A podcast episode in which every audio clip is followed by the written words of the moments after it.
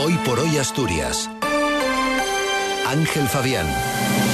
Buenos días, es lunes, es 29 de enero. La patronal asturiana alerta del elevado asentismo por bajas mientras los sindicatos afean a los empresarios que traten de mejorar su competitividad a costa de los trabajadores. La Consejería de Transición Ecológica mantiene activo el protocolo por contaminación del aire en Oviedo y Gijón. El líder del Partido Popular de Asturias, Álvaro Queipo, insta desde Madrid a los socialistas asturianos a combatir la ley de amnistía para no ser cómplices, dice. Y estrenamos semana con temperaturas realmente altas. Tenemos 14 grados en Oviedo, Avilés, Mieres, Langreo y Llanes, 16 en Gijón, 13 en Cangas de Onís y 17 en Luarca. Hoy tendremos cielos nubosos con nubes medias y altas que tenderán a poco nubosos de oeste a este a partir de la tarde. Temperaturas máximas sin cambios significativos. Heladas débiles aisladas en altas cumbres de la cordillera. Viento flojo con predominio de la componente sur que tenderá a flojo variable con rachas fuertes en zonas altas de la cordillera. Y va a continuar así al menos toda la semana porque no hay cambios a la vista. Temperaturas muy suaves con ligeras variantes y total ausencia de lluvias. Martín Valle nos acompaña en la técnica. Mes del crucero en azul marino. Ahora el mejor precio con hasta 10% de descuento. Resérvalo por solo 50 euros y sin gastos de cancelación. Y además, niños gratis. Reserva hasta el 28 de febrero en agencias Viajes Eroski o Azul Marino. Y este mes, pon rumbo a tu crucero soñado. Son las 7 menos 8 minutos de la mañana. La mesa de la nueva concertación social en Asturias volverá a reunirse esta semana. Entre los asuntos a tratar estará el absentismo laboral por incapacidad temporal.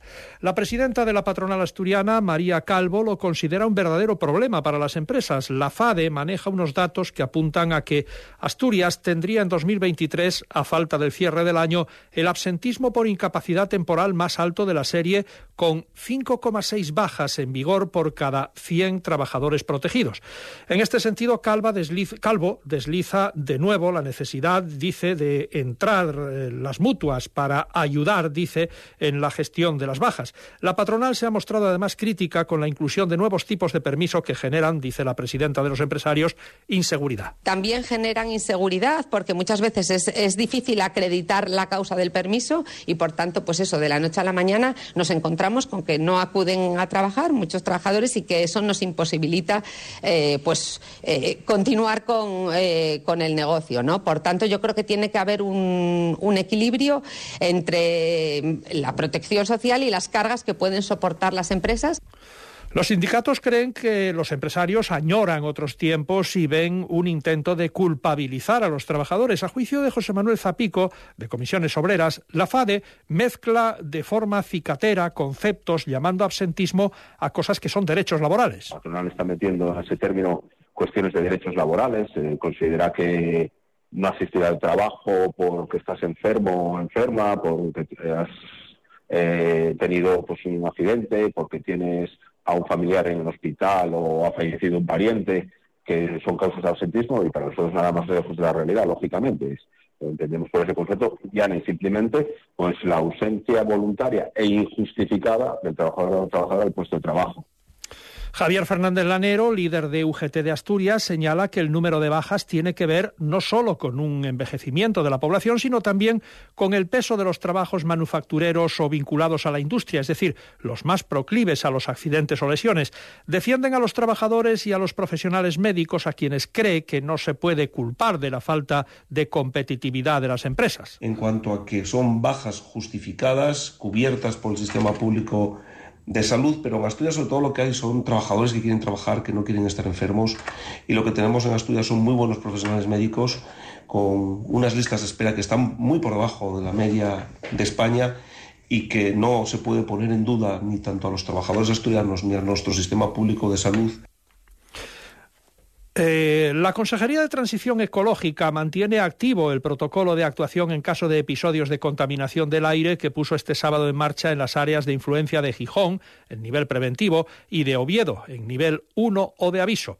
Los niveles altos de concentración de partículas menores de 10 micras en la atmósfera persistían ayer en ambas áreas a pesar de las eh, mejores condiciones de ventilación.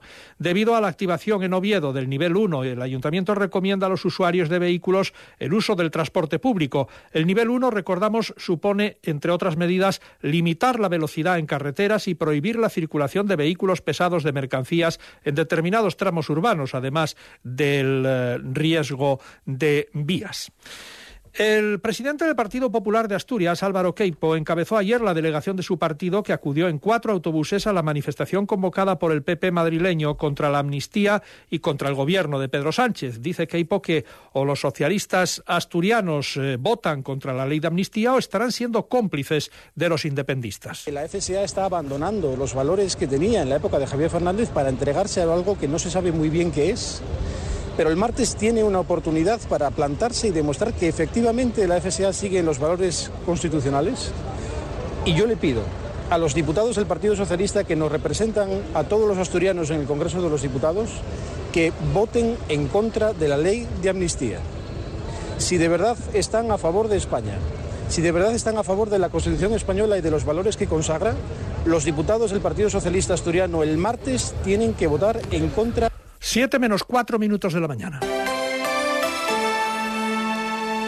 Deportes, David González, buenos días. Buenos días. Diferente fortuna este fin de semana para los principales representantes del fútbol asturiano. Si el Real Oviedo conseguía una importantísima victoria el sábado frente al líder, el Leganés, que le mete en playoff, es sexto.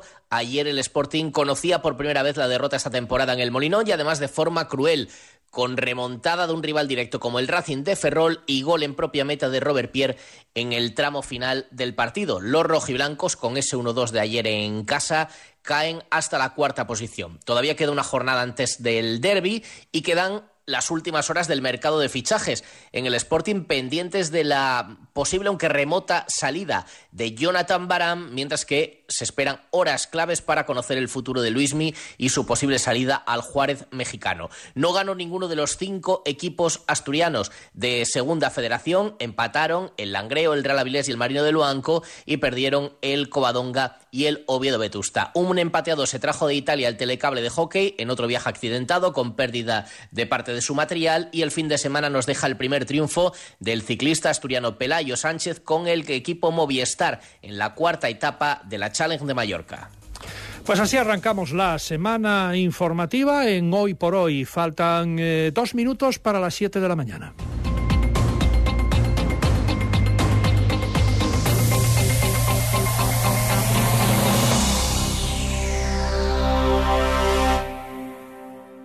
Cadena Ser, Gijón.